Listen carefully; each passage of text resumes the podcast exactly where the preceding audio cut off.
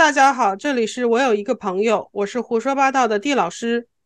我是一本正经的米老板，我们也是好久没录了，今天说这句又有点陌生。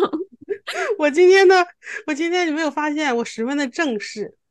为啥？我的语气十分的正式，因为要介绍我到我本职专业了。嗯，今天是地老师主讲。嗯。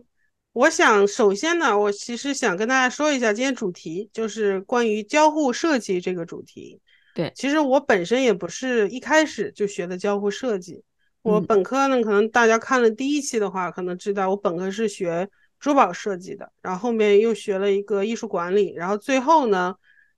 受到了这个当时刚好是科技展览的这个冲击，然后让我决定去学一个。和技术相关的设计专业，那这时候我就发现了有交互专业这个东西，然后我就在这个悉尼来学习这个交互这个专业了。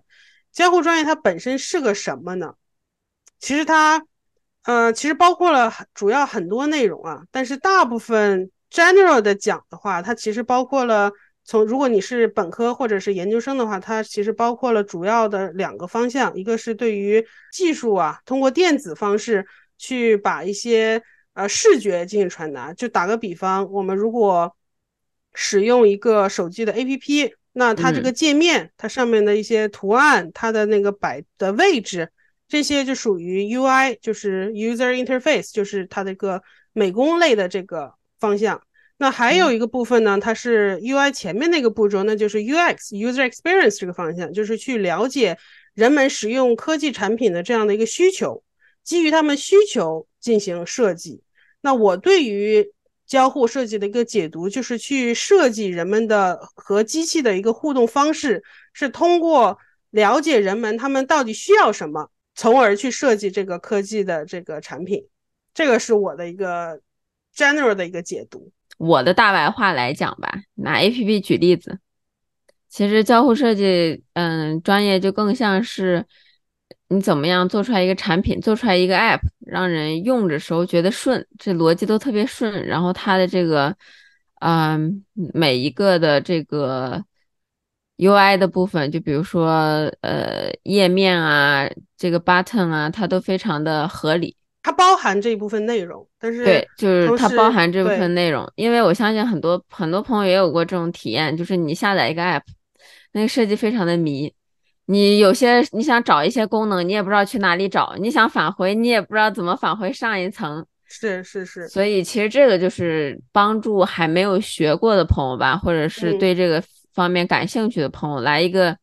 快速的非常糙、非常大白话的这个解释了。关于这个专业，对这个专业可能大部分的工作是类似这种的，但是如果你去有一些其他的工作，那它可能不只是 A P P，就比如说汽车。我和这个机器怎么物理上的这个互动？互动就是我对它做了什么，它给了我什么反应？对，然后我怎么对它做出行动，看到它的反应是最符合、最快速的，最让我快、容易理解的。嗯，那它可能并不是一个视觉上的传，有可能它是声音上的传达，它可能是一个语音上的互动。比如说，你家里现在谁都有买小爱同学这种这种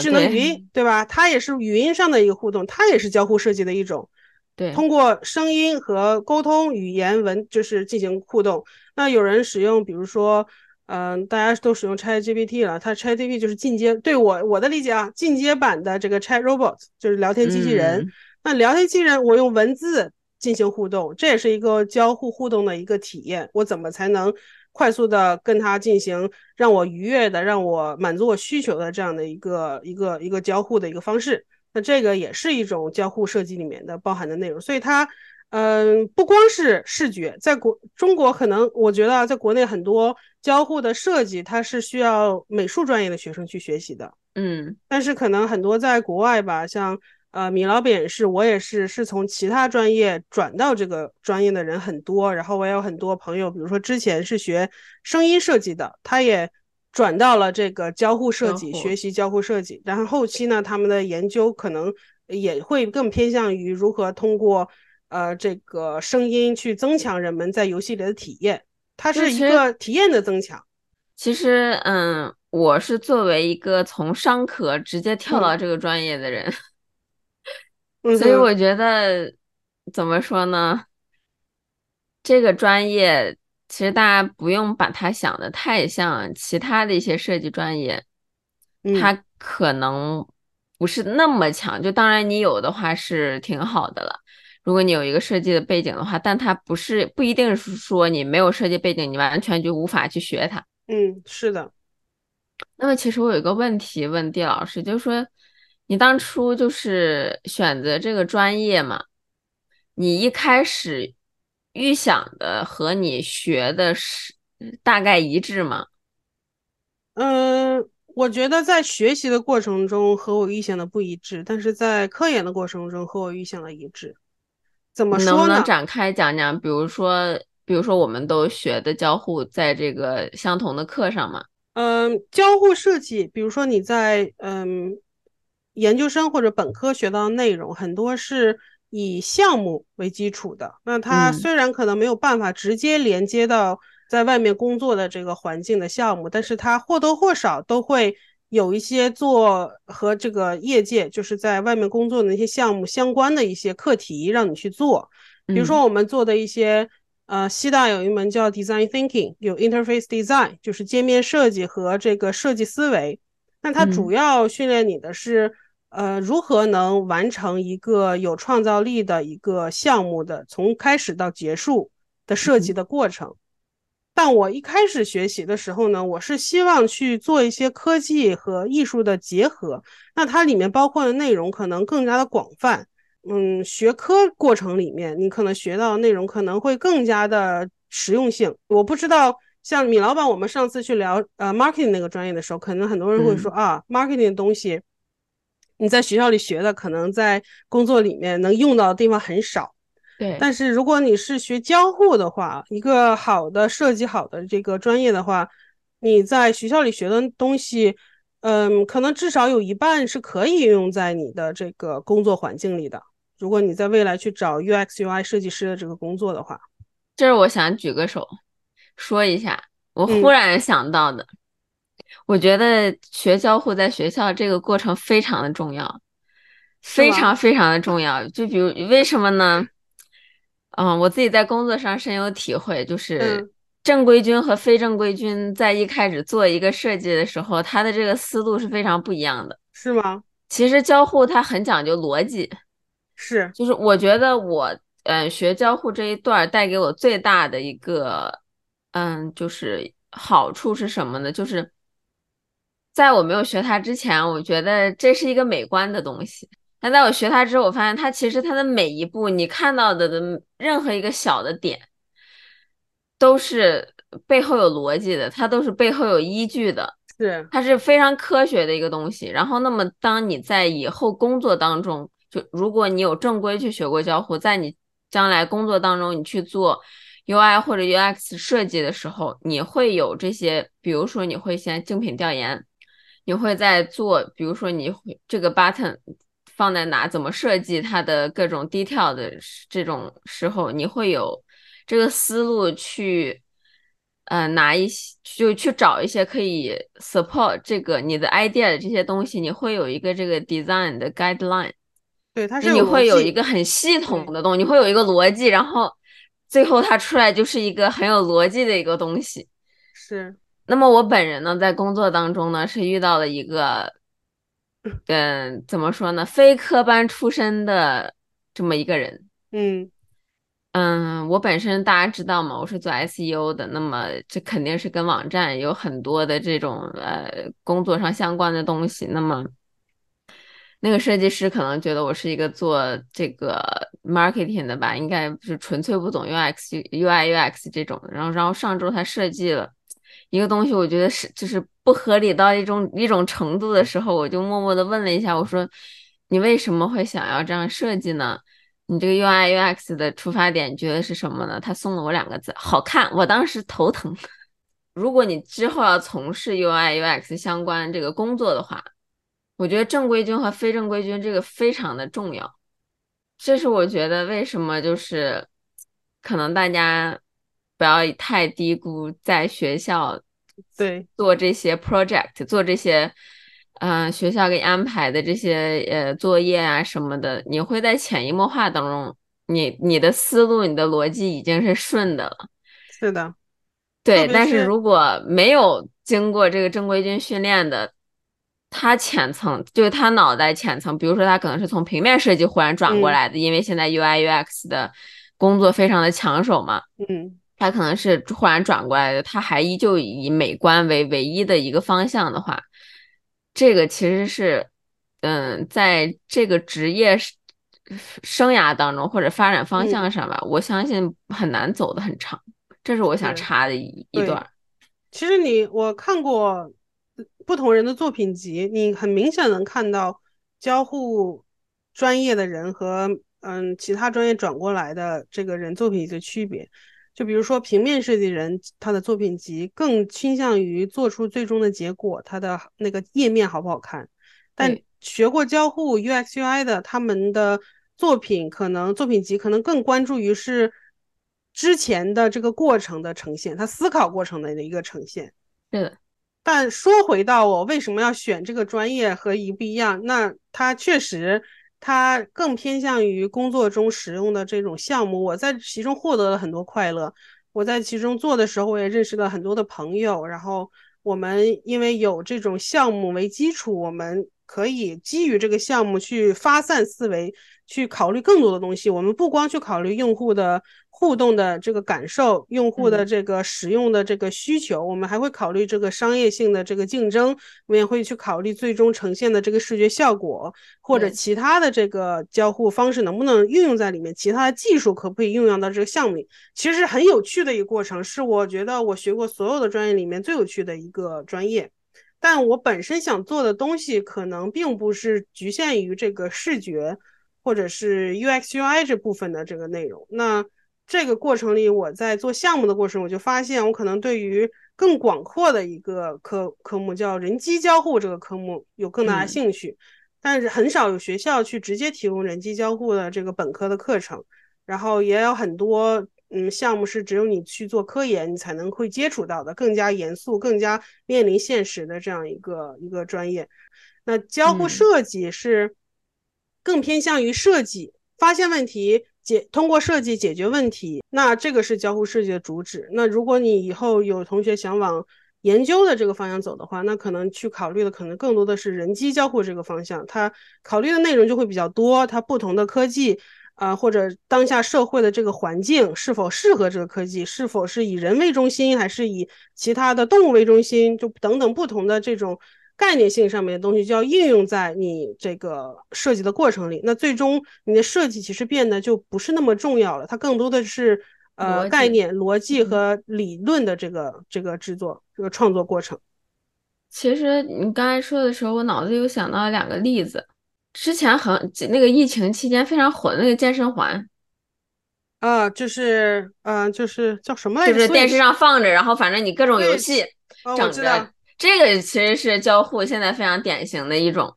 是。然后还有就是你戴 AI 那个眼镜的时候，然后包括有一些镜子，你可以跟着它一块健身。对它这个呢，它嗯这么说吧，这个些内容可能你在当下学交互的时候，你在项目里如果是一个自由度比较高的学科，就比如说。嗯，像在我们学校会有一些科研的项目，就每一个专业，比如说读研的时候，你最后一个学期是有机会去选择科研项目的，那你的自主性就会比较高。在这种项目里面，你可能会更多的去运用这些呃更具创造力的，比如说呃 AI 或者是 VR 眼镜、AR 眼镜，或者是这个像体感运动的这样的一个交互方式。对，但如果你真的很想做这一类的东西的话，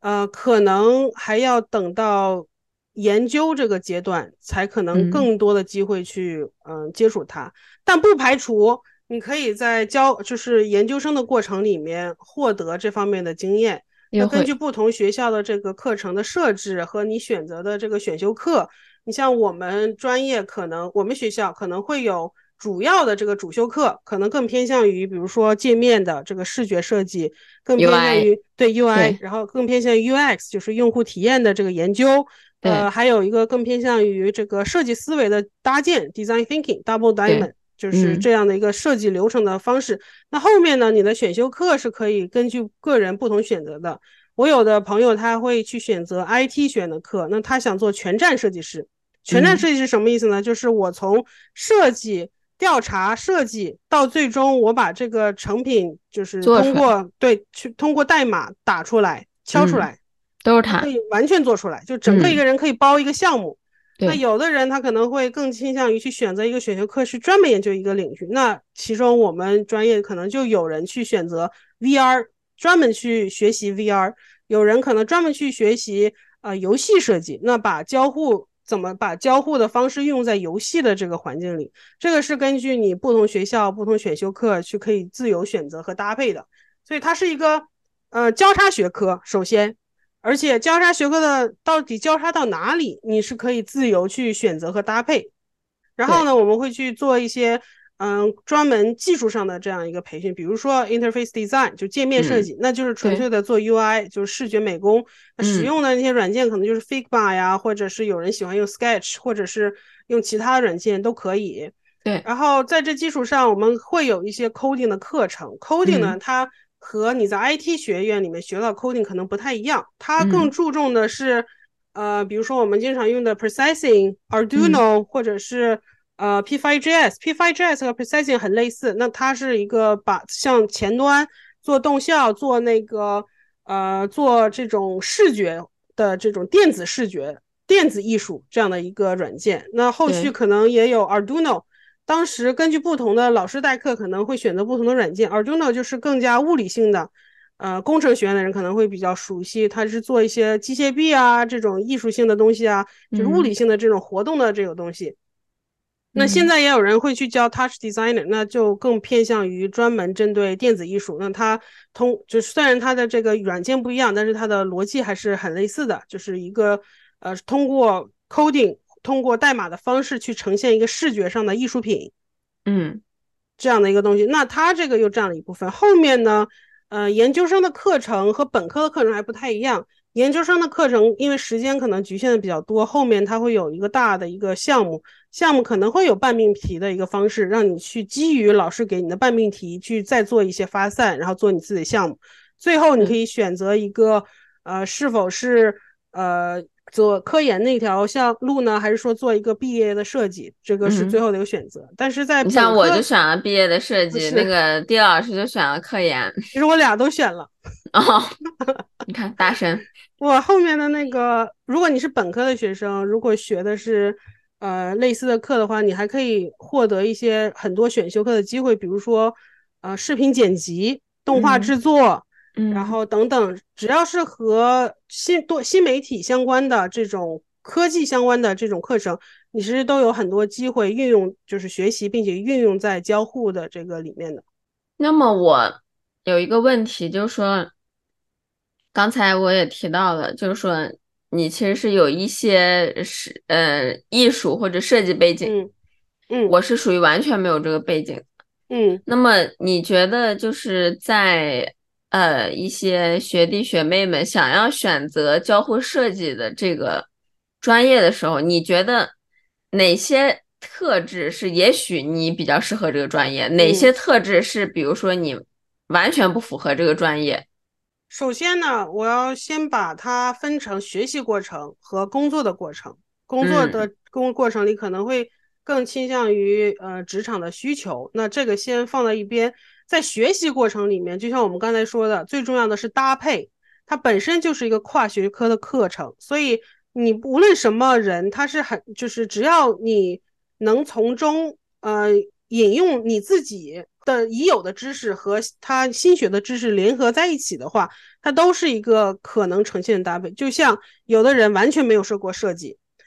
那他是很多学生是从呃就是 IT。去 engineering 这个专业转到这个专业里面去学交互的，他们的强项是什么呢？他们强项是写代码、写 coding 技术上面的强项。那他们弱势是什么呢？就是嗯，视觉上面的绘图啊，这种这种类似的东西。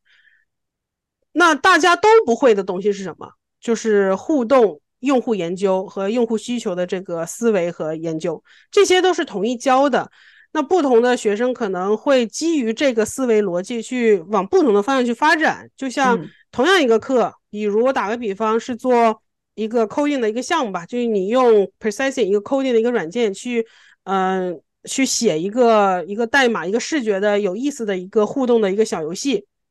偏视觉的人，他们做的呢可能会更加的唯美，更加的具有。呃，这种更加的有艺术性，像 艺术的呃，像一个艺术的画一样。那比如说，像他做了一个呃一个画面，然后上面有植物随风摇摆，然后这些都是画的，并且通过代码给它放到屏幕上，然后你通过呃不同的这个手势，这个这些植物会随着你的手不同摇摆摇摆，那它就是纯粹的一个艺术性的一个展示。嗯，但是如果你的背景是 coding 的话。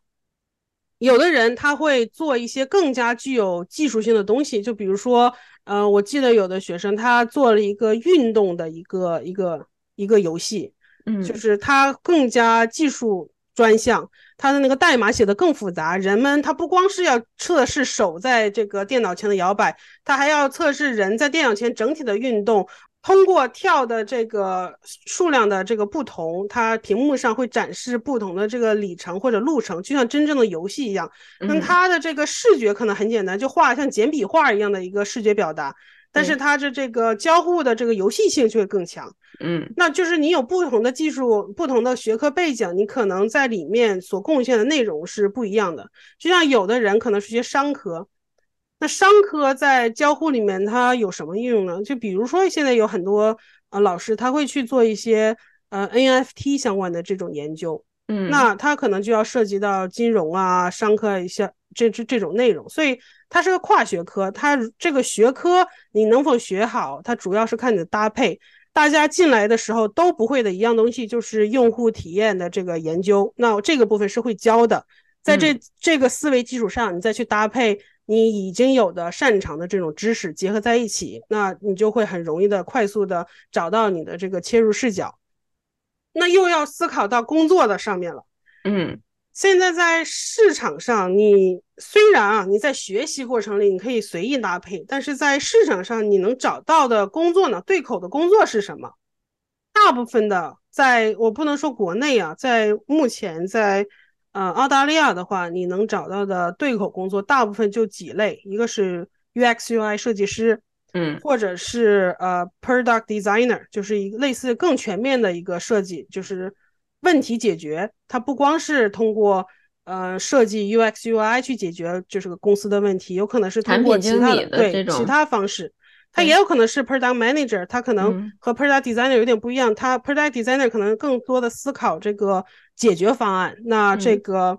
Product Manager 去管理整个团队。然后也会有 Service Designer，那他设计的可能就你根本摸不到服务的这个流程的这个设计，他可能就是像呃逻辑性的这种搭建。然后再有一个就是 UX 呃 Researcher，他更关注的是。呃，用户的数据的分析，去指导这个未来的后续的一个设计的决策。那这个呢，可能会更需要有研究背景的人去做。大部分人都能最多找到的工作，就是要么是 product designer，要么是 UX/UI design。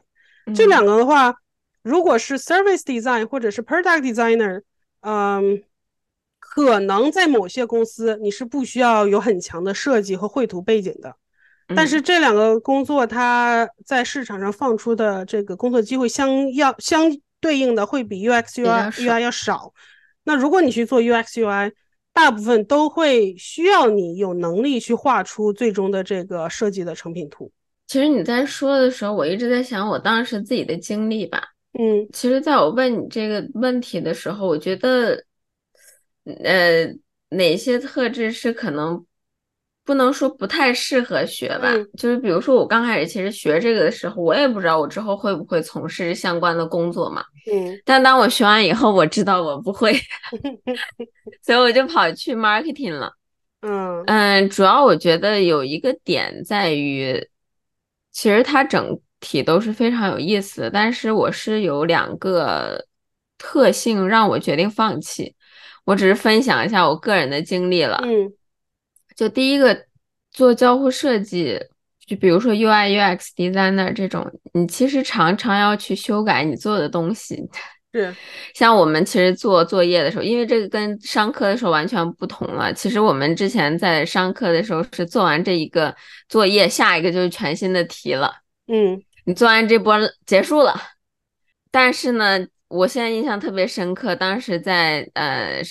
这个上研究生的时候，我们是一开始他一个作业。然后后面它分几期是不停让你去优化的一个过程，是的，它是一个迭代的一个过程。对，它是一个迭代的过程，这一点是我做到最后，就是就是这这个是第一点，我做到最后，我觉得不，我不行，就是可能我是习惯，嗯，东西总是完全不同的。你比如说像我们这做 digital marketing，其实每天都是新的，嗯。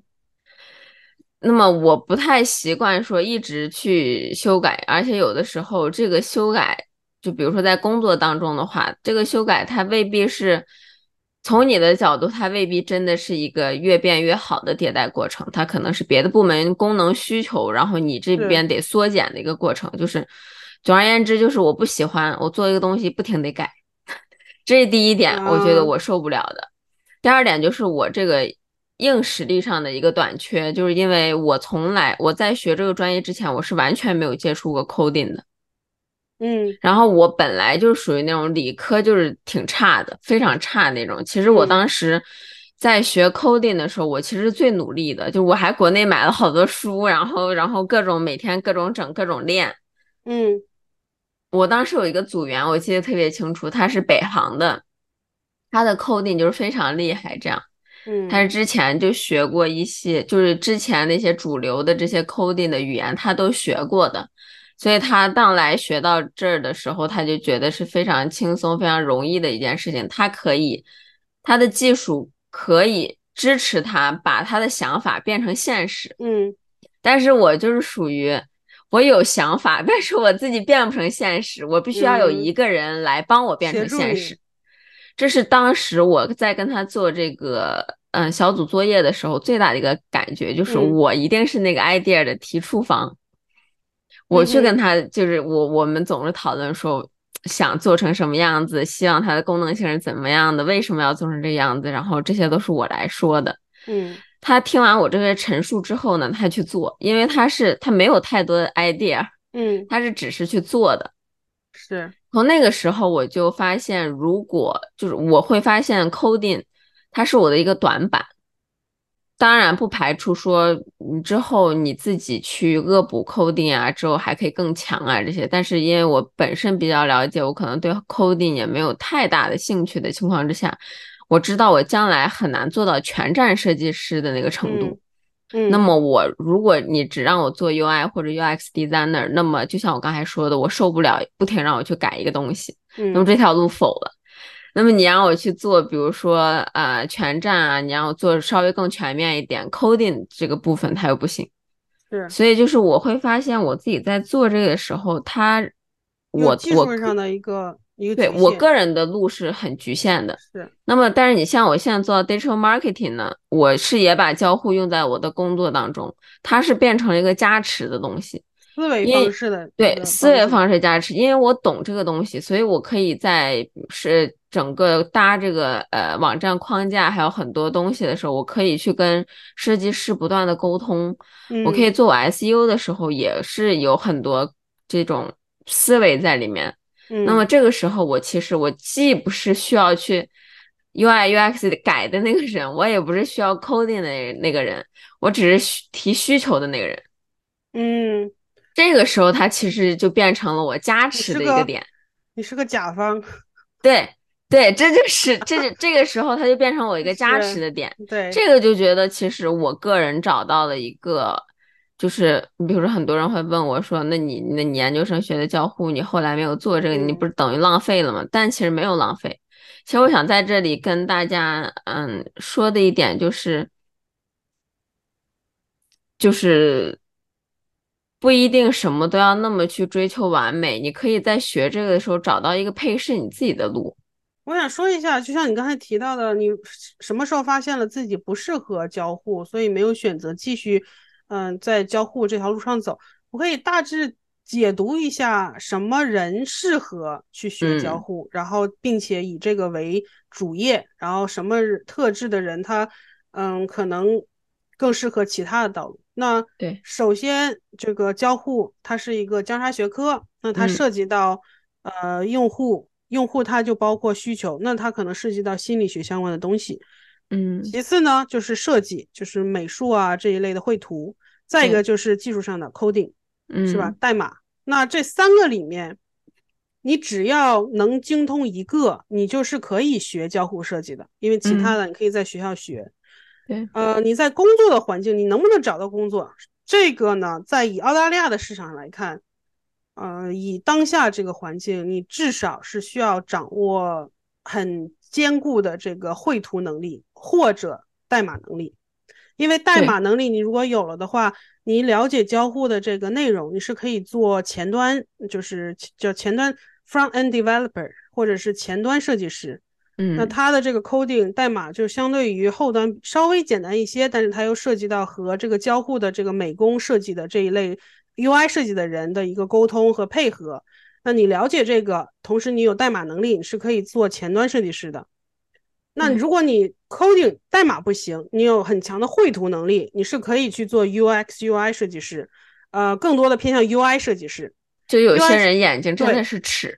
是的，他不光是尺，他可以不停的能发现问题，对，然后发现问题并且优化，或者是因为他不光现在就是设计个软件、设计 app 那么简单，很多的一个公司他会需求你能画图、能画插画。对对对，我需要这个 app 上，我这个你给我设计的跟别人都很像，像 Google 的那个 logo 一样。我想让它有一个小人儿，我要这个人是你专门为我公司设计。这个时候你就要有能力去把这个小人画出来，画出来。对，是是的，这个能力，所以你就需要有绘图的能力。如果这两个人都没有，你有很强的分析能力，我说的是深入分析问题的能力，你是可以去做 service design，或者是去做 UX，更偏向 UX 这个方向。对，呃，我说的深入的分析能力啊，我就做个最基础的一个比方，就比如说一个项目里面，然后你去问用户做调研，然后他说啊，我喜欢这个软件，是因为这个软件里它有一个呃地方它是有那个 template，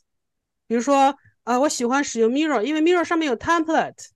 那这个时候，如果你没有更深入去理解它的意思的话，你可能给出团队的反馈就是啊，我们要整 template，因为大家喜欢 template，就就整个模板。对。但其实你再去深入解读，你需要有能力去做深入的用户访谈，你需要去了解你为什么喜欢 template，template 给你带来什么特质让你喜欢它。那可能他喜欢 template 只是因为这是一个。就是一个公共的知识分享的环境，那他需要的是在一个环公共的知识分享环境里获得更多的知识，而不是直指我只需要一个 template，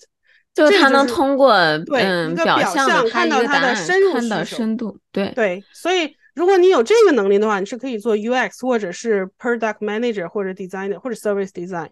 对，那你如果有其中有有，但你如果你能搭配到很强的这个设计。能力的话，你会更容易找到工作。如果你单只有分析能力的话，其实，嗯，可能没有那么容易的找到工作。所以，在线下的市场上，你要么至少掌握一个，嗯，设计绘图能力，要么掌握一个代码 coding 能力。如果说就是交互这个学科的话，如果你是一个很喜欢发现问题，并且能发现。就一个东西，别人都觉得没什么问题，你是一个很挑剔的那个人，能找到很多问题，然后并且你有很强的能去理解别人说话背后的含义，这样的一个人，你就很适合在这个行业里继续发展。对，就比如说你用一个 app，你觉得这 app 这设计的这这逻辑当中，如果再怎么样设计更好的，这用户用着更顺，是你觉得它其实也就现在这个这一版其实也就那样，那其实你可能真的是这个天选之子。或者你对，或者你想的不是这个 app 它不顺，只是哎我怎么用着不得劲儿？对，能发现这个问题，就说明你已经有这个思维思考方式了。但是你还要去，你还要有一步是是，就是我想让它得劲儿。是你这个是可以在学校里学习到的呀，对吧？对。那你来之前，你只要有这样的特质，并且你在一个交友的社会这个这个社交圈子里，你是一个很容易去分析到别人行为背后的意图。比如说他说了这个话，但他其实想表达是那个意思。他说啊，我不想吃这个，但其实他想吃。你如果是这样的一个人，就很适合来这边学。你知道前两天你你说到这，我猛然想到一个例子了，嗯，就是呃前一段时间我上周我有去看车，嗯，然后特别有意思的一点是，我去看车的时候，他有一个老板和一个新版，然后他当时那个新版没货了，然后他有个旧版在那的时候，然后我就我我就是跟他讲嘛，我说可能嗯买新不买旧嘛。然后我没有想到他给我的理由是什么呢？其实新版旧版主要的一个差距在于，一个是屏幕，嗯，屏幕也只有一只有新版的一半大，然后其他它还是按键类。然后另外，然后最新版就是它全屏，没有任何按键类了。嗯，然后当时那个卖车的那个 sales 他给我的这个理由，他说你知道吗？我觉得旧版好。然后我说为什么呢？然后他说你想一下，全部都是屏幕。你现在如果开空调的话，你只需要按一下那个键，一开一关就好了。你要做任何事情，你直接按一个键就好了。你现在都是屏幕了，你还得去调半天、弄半天，你自己都会嫌麻烦。我当时本能第一反应就是，这么大个牌子，这设计师这么不行的吗？这是一个就是很那个，我觉得有意思的地方。嗯，但是就是。我觉得不用太局限在这个里面，不，你不要一听到我跟地老师这么讲 coding 了，一这么讲这个设计，你就觉得它多么的恐怖。比如说，你觉得我我 coding 不是多么完美的，其实它需要你有一定的功底，它不需要你是完全是有有像学 IT 那样的那个功底，就千万不要想的太太过，就它既不需要你像有 IT 的功底。他也不需要你是完美的，就是那种眼就眼睛闭是尺的那种感觉。如果你是一个心理学专业的一个学生，你也可以很好的介入在这个环境里。对，然后你可以，他主要学的是一个思维嘛。我个人理解，设计它本身就是一个发现问题，并且通过设计方式解决问题的一个能力。那你只要是一个能很容易发现问题，然后中间怎么解决？可以通过在学校学习的知识去协助你。地老师这番话说的非常地老师，很老师吗？很官方的。就地老师非常，地老师刚才这段话在之前前一期，在第一期也出现过的，是吗？是的，就你刚才说的这段话，就是一设计是一个就是发现问题、解决问题的一个这个，但是你解决的这个工具不一样。你有的人是用写代码的方式解决，有的人是用绘图的方式解决。你只要有一个，嗯，你比较擅长的一个技术，你在了解了交互这个思维和设计逻辑之后，你就可以，嗯，很好的去结合在一起。而且，其实交互现在是呃非常发展正热的一个大方向吧。就是我得说一点啊，就 是交互设计，其实在十年前它就已经火了。因为我记得我家里有个表姐，她是清华美院的，但她学的不是交互设计。然后他找工作的时候，他就觉得他自己发展的没有，嗯，他有一个学长是学交互设计的，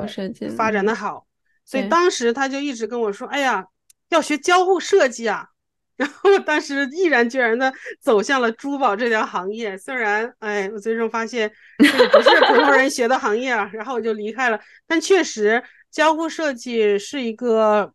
就是未来需求，嗯，可能不会轻易的被取代的这样一个行业。但是呢，当下市场里面啊，很多他追求需要的是中高级设计师。对。那入门级设计师其实，呃，每年毕业的或者转行过来的人，其实数量挺大的。你要怎么 stand out，怎么突出重围，展示出你是那个需要被应聘招聘进来的人，那你就需要做到你在某一些个方向上是有特长的。这个就是我我我想说一点的，就是其实我发现就是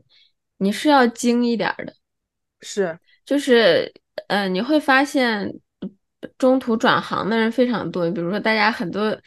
现在我们公司做 UI UX 的，全都是之前从那个平面设计转过来的，对对，很多，全部都从平面设计转过来的。但是你发现它的天花板真的就在那儿，嗯然后我想说的是，其实，在现在找工作的这个市场里面吧，不管是澳洲还是我之前，其实刚研究生毕业的时候，我是看过国内这个交互设计师的这个相关的一些找工作的情况的。我觉得嗯它是需要你精的，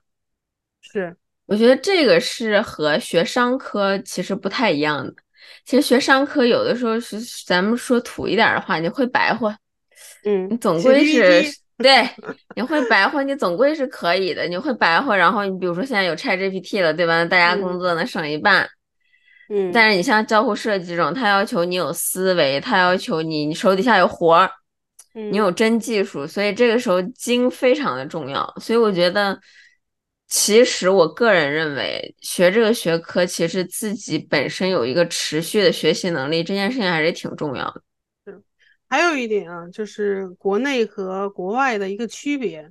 因为有一些国家，就比如说国内中国，嗯它是有很多大厂，它在里面的职位可能细分的会更加细一些。是，但是像澳大利亚，那它可能大厂的数量没有那么多，它大部分都是中小型公司。嗯然后，嗯那你进去之后，可能大部分都是招的 UX 加 UI，啊，它不是，不分的。那是它这个加是什么意思呢？就是要求你除了你能做 UI、做落实和绘图或者呈现，你还嗯要有能力去做用户访谈，然后数据分析，然后还要有能力去设计这个呃，就是设计这个用户调研。那嗯它可能不是像研究那种呃 UX researcher 这种更加深入的，或者是更加需要有支持的这样的一个用户研究，但是同时你还是做 UX，你还是要有一些对于用户的这些研究和调查，特别是针对于你指导你下一步你的 UI 的设计和排版啊，你的给出的解决方案这方面的东西。那你在这过程里，你还要有什么能力呢？你要有沟通的能力，你要有，对，你要 对，你要有跟他聊天的能力，你要有，比如说我要你做个访谈，你跟人聊两句，我设你设计了两个题目，问完了没了，那也不行，你要持续的要挖掘，让他们持续的沟通，你要有这样的一个能力。然后，那在国外工作的话，你就需要有一个较强的英文的这个沟通的一个能力。那你设计的工作的设计的这个研究的这个用户的这个方式，可能也要贴合这个课题的选择。那他需要思考的东西可能也要更多。那比如说你研究老年人，你要给老年人做做设计，那你可能也要去考虑到老年人身体的状况啊这些。你需要是一个想的很多的一个人，你需要一个想的很全面，对，很全面。逻辑思维非常的缜密的一个，我觉得这个逻辑思维，我觉得还是，其实我还想用我在提到 marketing 的时候说到一块嗅觉，嗯对，你是需要想的很多，你你想的很多，然后你的逻辑思维很缜密，然后同时你又稍微富有那么一点点的感性，可以把它稍微点亮一下。然后创造性，哎，对，创造性，嗯，之后可能还要有一个比较强的理解他人的这个共情的能力，去做数据分析，然后深入的去理解他们背后的需求，然后再去有能力去把它绘图出来。但是我觉得地老师这说的这个是已经属于是非常高级端的。不不不，这个就是工作一到两年的这个能力，就当下需要的其实就是这一波人。我的意思就是，我想说，他不是一定需要那么完美，就是你啊你有这个能力，你可以慢慢锻炼。因为我非常害怕什么的，就好像还有我们说这么多之后，你你比如说，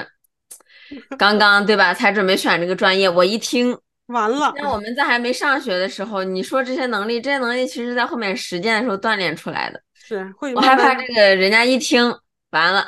能力一个没有，直接说我不适合这个。不，所以我想让大家知道，就是你你你像我刚才说我自己那个例子了，嗯我不喜欢一直改，然后而且我有一个非常要命的特点，是我作为一个处女座，我竟然眼睛不是尺，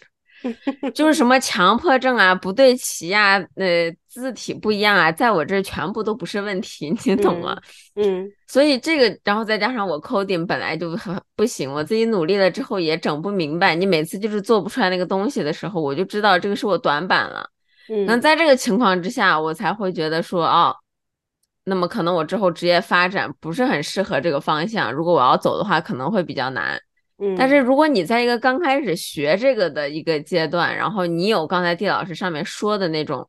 就你要相信我们说的这个词，它是一个方向，它不是一个结果，它不是你在学这个之前你就要有这个能力，那你你已经有这个能力了，对吧？你自己创业不香吗？所以就是它是一个你慢慢培养的过程，千万不要因为我们说的这些你应该具备哪些能力，你把它套死了。因为你还没学呢，你你还没学，你都没培养会教的，对。所以我是觉得大家一定要放轻松，我就非常非常担心，说完这些之后，大家一听，你比如说像刚才地老师说的那，我没几个，我没几个这个配饰的，我没几个做到的，但是我还是去学了，学了我还是有用的。所以我觉得每个人就是你取。你自己擅长的那一部分，然后把它把它用出来，千万不要被这些呃条条框框所吓到。嗯，其实我更多的是想说给那些呃真的很想努力的在这方这个行业发展，但是他可能真的没有那么适合的人，我是想给这群人说，就是扎心了，真的是很多，因为嗯，因为这个交互这个专业呢，确实是。有很多其他专业的转专业过来去学它，然后其中可能有很多人很努力，有很多学生每天都在努力的学习，但可能他就是在某些特质上面，他不是，就比如说他不是一个喜欢迭代和和不停的就更新的人，他发现不了新的想法，他一次性只能想到一个，他就觉得是最好的，他没有办法去更加优化它，或者是他是一个思考问题比较嗯看局部的这样，他可能是。嗯，比如说很多从 IT 学院转过来的，那他们的一个思维培训之前的培训就是我要把这个做出来，然后执行出来，我这个代码它等于这个结果。对，那这个时候在过程里，他可能没有办法去包容这么多的这个呃思考这个内容，那他想的就是啊，那我做的这个是否我出来就是对的？这个出来了，结果就是错的，它不是一个。这个交互它不是一个有对有错的这样一个专业，对，所以那他就很难去深刻的去理解用户后背就是背后他们的这个表达的内容，他的分析结果可能就会没有那么的深入。那这一类的可能他就不太适合去做 UX 偏 UX 相关的东西。就像我刚才提到我那个组员嘛，他确实 coding 非常厉害，而且他理性思维非常厉害。他其实本科有点学机器人出身的，嗯，那他其实学交互就是他 coding 非常强，但是每次一到做作业的时候，他就等我出 idea，嗯，但是我又是 coding 十分差，我到什么程度呢？他给我补课，我都补不及这个作业的。是，所以就是 他，他就是他自己的技术，他真的是强，但是他真的是自己主动提不出来一个点。是有些人他就是天生甲方命，有些人天生乙方命，真的有点这个性格的感觉。是是，所以你其实就还是那句，找到自己合适的路。我觉得，我觉得你不管学什么，努力，就尤其是在现在这个时代，你一定要精，你尽量的知道多一点的情况之下，你这个这个广度打开的同时，你找一点深入。我觉得这是现在不管在什么专业，它都非常重要的。对对，像以前那种你知道的多，你没有一个深入的，你其实在职场当中非常难的。嗯，我希望大家去考虑的一点就是，你在职场上是要有深入的这个能力，但很多工作会要求你兼顾各种职，就是角色。是的，像我刚才说的，他从项目的开始，可能你就要去介入，到中间的研究过程，就是对于用户的这个调研，你需要兼顾，到最后的这个最后呈现。如果你是全站，你可能还要兼顾最后的 coding 代码部分。对，就是它是一个，嗯，需要你有很多能力，但是同时你要有一项是你能真的倚仗它、依赖它，然后把它作为你的这个金手指这样的一个技能。对我，你刚才说到这个，你刚刚包括你刚刚说到沟通啊，然后你刚说到他可能会因为要满足别的这个需求的时候，你可能要你要在设计，你要在你这一部分去根据这个不同团队的需求去做一个东西的时候，我脑子里那个画面真的有了。日常 跟设计师 battle 真的非常的难，就是我们我们所有人就是。提提出最多的一个反馈就是沟通不了，沟通不了一点，就是每每次一讲话就是不要吵架，不是不要在吵架的基础上尽量让对方听懂。但是我其实非常理解了，就是做设计的小伙伴们，他有他自己的那个执着和坚持了。但是如果你是在一个专门做设计的公司，我觉得他还好。那你像比如说在我们这种商业的公司，你这个设计它是一个，我不能说它是一个主心骨的情况之下。你一定要学会跟别人沟通，然后你一定要学会就是脑子里变通，因为如果你一直非常执拗于你自己的这个设计，相信我，一走的人一定是你。所以我就说，为什么一个特质就是你要有能力去呃发散性思维，想的比较多，能考虑到周围所有的人。我们有一个词叫 stakeholder。就是使用这个东西，它的所有的 stakeholder 是谁？stakeholder 它不光是 user，就是用户，它是所有介入到这个这个产品的所有人，包括公司，包括这个商业这个部分，包括可能呃政府部门这些人，包括我作为设计师，包括用户，就是每个人他们的需求，我们如何从中找到一个平衡？这个是一个好的交互设计师需要有能力去做到的。我觉得大家听到这应该脑子里大概有一个初步印象了。我希望是，希望我没有讲的特别难以理解。嗯，我不得，我我其实，在录之前，我一直跟丁老师强调，我说你千万不要说的太学术，千万不要说的太学术，因为丁老师有时候说说说呃一些话，他他我自我有时候都不太能听得懂，所以跟我不同的是，比如说我刚才。强行插入了几段，我说我自己的见解，然后 给他往这种简单的例子拉一拉。但是我觉得，如果呃听众朋友们听到我们今天这一期，你有任何你觉得哎听的过程当中你有没听懂的留言毕老师这个咱不能说二十四。呃，小时七天回复吧，他就是。那我看到了，我肯定会回复的。你有问题你就甩给他，对不对？他他说这么学术，你还给你解释。我是一个很喜欢评论的人。对，地老师非常喜欢，所以你有任何问题，你直接问。我是那种，其实我不是，我平时看任何社交媒体，我都不会留言、点赞、评论的。但是上期做了这个 marketing 之后，有一些嗯朋友私信我，我都是非常认真的回，就是把我的干货直接告诉你这种。哇！所以我觉得你你有任何问题啊，你心里有任何的迷惑啊，你也可以呃给我们留言。是。对，可以随时有什么想问的就直接问，嗯，直接问，对，对，尤其是对，尤其是不管你是现在已经在澳洲的，还是你之后要来澳洲的，嗯，那么我觉得，甚至大家可以一块交个朋友，对吧？是，对，所以就是，嗯，大家踊跃的留言吧，或者大家对于其他的艺术设计专业，就是包括我之前。嗯，cover 到的一些专业有什么问题也可以留言，或者是对于不同国家的艺术设计专业的这个申请上面的一些呃偏好也可以来问我。我个人有更很多个人的这个见解，我们可我们也可以专门出一期讲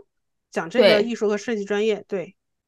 对，所以我觉得就是大家是一个交朋友的过程，有什么就问，然后有什么就聊，大家不要害羞，毕竟我们的这个频道的名字就叫我有一个朋友嘛。是的，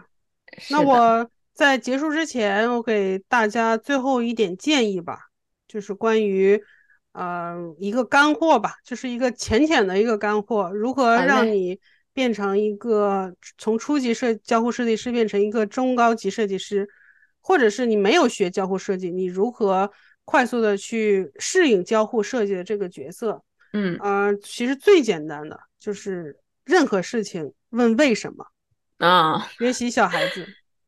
问为什么，有一个方法叫 Five Whys，就是问五次为什么。嗯，我为什么要吃这个苹果？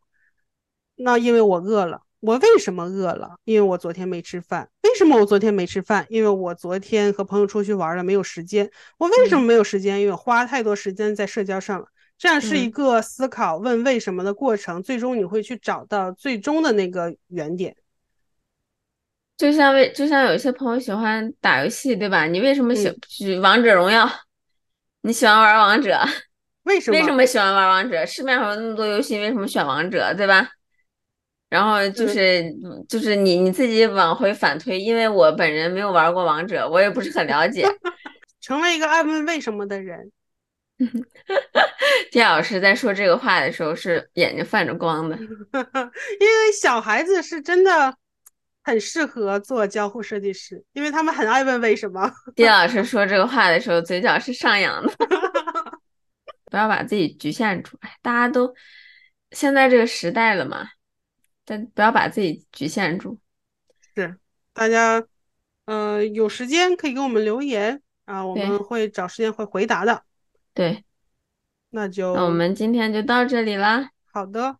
如果你有什么想听的相关的嗯话题，任何话题，爱情、友情各个方面，焦虑、松弛感，所有任何的这些当下的一些关键词，或者一些你觉得有趣的一些题目，都可以给我们留言，或者你当下遇到的问题，也可以。把故事分享给我们，我们会帮助你在节目里进行一个探讨。对，私信我们，然后我们读了你的私信之后，会专门出一期来进行一个探讨。总而言之，就是啊，做我们的听众就是我们的朋友，大家就随意一点。是。好的，那我们今天就到这儿啦，拜拜，下期再见，拜拜。